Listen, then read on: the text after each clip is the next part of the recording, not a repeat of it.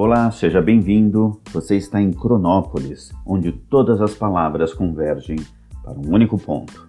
Hoje com a leitura de A Roupa Nova do Imperador, que dentre os vários contos de Andersen se tornou um dos mais conhecidos e importantes.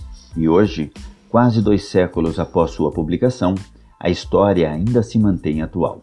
Os temas abordados, egocentrismo, trapaça, falsidade, continuam atuais e parece que continuará sendo enquanto nós existirmos. Enfim, acima de tudo, estamos falando de boa literatura, aquela que faz a gente refletir, levantar os olhos do papel e sorrir com o canto da boca. Vamos ao conto. Há muitos e muitos anos vivia um imperador que gostava tanto de roupas novas e bonitas que gastava todo o dinheiro que tinha com a sua elegância. Não tinha o menor interesse pelo exército, nem dava importância a ir ao teatro ou fazer passeios de carruagem pelo campo, a menos, é claro, que isso lhe desse oportunidade para exibir roupas novas. Tinha trajes diferentes para cada hora do dia, e assim como se costuma dizer que um rei está na sala do conselho, desse imperador o que sempre se dizia era: no momento, ele está no seu quarto de vestir. Não faltavam diversões na cidade onde o imperador morava. Estrangeiros estavam sempre chegando e partindo. E um dia lá chegaram dois vigaristas. Afirmaram ser tecelões e disseram saber como tecer o tecido mais deslumbrante que se podia imaginar. Não só as cores e os padrões que criavam eram extraordinariamente atraentes, como as roupas feitas com seus tecidos tinham também a característica singular de se tornarem invisíveis a todos que eram inaptos para sua ocupação ou irremediavelmente burros. Mas que ótimo! Devem ser roupas maravilhosas, pensou o imperador. Se eu tivesse algumas dessas, poderia dizer quais funcionários não servem para seus cargos e seria capaz também de distinguir os sensatos dos tolos. Sim, preciso mandar que teçam um pouco desse tecido para mim imediatamente. E pagou aos vigaristas uma grande soma de dinheiro para que pusessem mãos à obra no mesmo instante. Os vigaristas montaram um par de teares e fingiram estar trabalhando, embora não houvesse coisíssima nenhuma nas máquinas. Astutamente, pediram a seda mais delicada e o mais fino fio de ouro, que prontamente guardaram em suas próprias bolsas. Depois, trabalharam até altas horas com os teares vazios. Como os tecelões estarão se saindo com seu trabalho? Pensava o imperador com seus botões. Mas um detalhe estava começando a deixá-lo aflito o fato de que toda pessoa estúpida ou inapta para o seu cargo jamais seria capaz de ver o que estava sendo tecido. Não que ele tivesse qualquer temor a seu próprio respeito, sentia-se absolutamente confiante sobre esses aspectos, mas, mesmo assim, talvez fosse melhor mandar alguém lá para ver como as coisas estavam progredindo. Todos na cidade tinham ouvido falar do misterioso poder do tecido e estavam sôfregos para determinar a incompetência ou a burrice dos seus vizinhos. Vou mandar lá o meu eficiente primeiro-ministro, pensou o imperador. Ele é a escolha óbvia para inspecionar a fazenda, pois tem bom senso de sobra e ninguém é mais qualificado para seu posto que ele. Assim, lá foi o eficiente ministro para a oficina, onde os dois vigaristas estavam trabalhando com todo afinco junto a seus teares vazios. Que o Senhor me abençoe, pensou o ministro, com os olhos esbugalhados. A verdade é que não estou vendo patavina, mas teve o cuidado de não deixar isso transparecer. Os dois vigaristas pediram que olhasse a fazenda mais de perto. Não achava as cores e os padrões atraentes? Apontaram os caixilhos vazios, e por mais que arregalasse os olhos, o pobre ministro não conseguia ver nada, pois não havia nada ali. Misericórdia, pensou. Será possível que eu seja um idiota? Nunca desconfiei disso e não posso admitir essa possibilidade. Será então que sou inadequado para o meu cargo? Não, não convém em absoluto confessar que não consigo enxergar o tecido. Oh, mas é encantador! tão lindamente elaborado, disse o velho ministro, espiando por sobre os óculos. Que padrão e que colorido! Comunicarei sem demora ao imperador o quanto ele me agrada. Ah, nós lhe ficaremos muito agradecidos, disseram os impostores, e descreveram tintim por tintim as cores e os extraordinários padrões.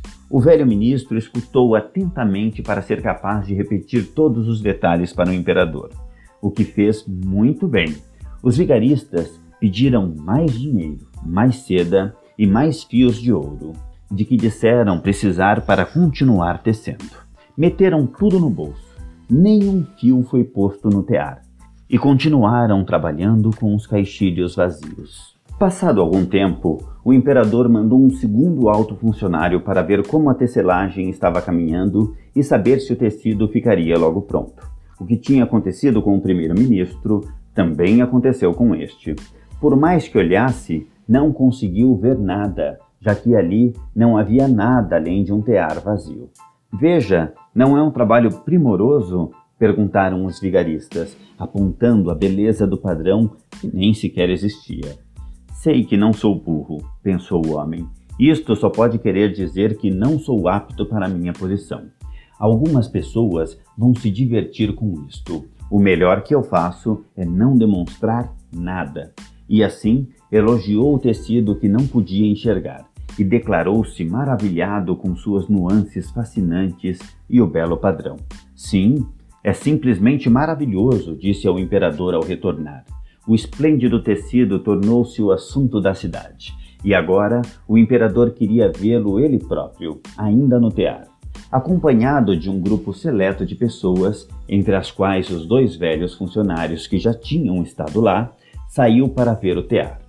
Os dois astutos vigaristas estavam tecendo freneticamente sem usar um centímetro de fio. Vejam, não é magnífico? disseram os dois honrados funcionários. Vossa Majestade, por favor, dê uma espiada. Que padrão esplêndido, que cores gloriosas! E apontavam o tear vazio, certos de que todos os outros eram capazes de ver a fazenda. Mas o que é isso? pensou o imperador. Não vejo coisa nenhuma. Isto é assustador? Serei um idiota? Serei incompetente para ser imperador? Essa é a pior coisa que podia me acontecer. Oh, é simplesmente encantador, disse aos outros. Tem nossa mais benévola aprovação. E sacudiu a cabeça com satisfação, enquanto inspecionava o tear vazio. Nem lhe passava pela cabeça dizer que não estava vendo nada. Os cortesãos que o haviam acompanhado olhavam o mais atentamente que podiam, mas foram tão incapazes de ver alguma coisa quanto os outros. Apesar disso, todos repetiam exatamente o que o imperador dissera. Oh, é simplesmente encantador! Aconselharam-no a mandar fazer algumas roupas para si daquele esplêndido tecido novo e estreá-las na grande parada que estava prestes a se realizar. Magnífico, maravilhoso Esplêndido foram as palavras pronunciadas. Todos estavam encantadíssimos com a tessitura. O imperador outorgou o título de cavaleiro aos dois vigaristas e deu-lhes insígnias para usarem na lapela, juntamente com o título de tecelão imperial. Na véspera da parada, os trapaceiros passaram a noite em claro, trabalhando, à luz de mais ou menos 16 velas. As pessoas puderam ver como estavam atarefados, terminando a roupa nova do imperador. Eles fingiram retirar o tecido do tear, deram tesouradas no ar com tesouras enormes e alinhavaram com agulhas sem linha. Por fim anunciaram: a roupa do imperador está pronta. O imperador, com seus cortesãos mais eminentes, foi em pessoa até os tecelões. Os dois estenderam um braço como se carregando alguma coisa, e disseram: Veja só estas calças. Aqui está o paletó. Este é o manto, e assim por diante. São todas leves como teias de aranha. A pessoa tem a impressão de não estar usando nada. Esta é a virtude deste tecido delicado. Realmente, declararam os cortesãos, mas não conseguiram ver nada, pois não havia absolutamente nada ali. Bem, Poderia Vossa Majestade Imperial ter a bondade de tirar a roupa? perguntaram os vigaristas. Então poderá experimentar suas novas roupas ali diante do espelho alto. Assim, o imperador tirou as roupas que estava usando e os vigaristas fingiram lhe entregar cada uma das peças novas que afirmavam ter feito. E fingiram suspender alguma coisa. Era sua cauda. E o imperador virou-se e revirou-se diante do espelho. Céus, que esplêndido! O imperador em suas roupas novas. Que caimento perfeito! Todos exclamaram.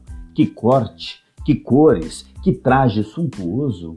O mestre de cerimônias chegou com um aviso. O baldaquim para a parada está preparado à espera de Vossa Majestade. Estou inteiramente pronto, disse o imperador. Como estas roupas me assentam bem, e deu uma última voltinha diante do espelho pois precisava realmente fazer todos acreditarem que estava contemplando suas belas roupas. Os camareiros, que deviam segurar a cauda, tatearam pelo chão como se a estivessem pegando.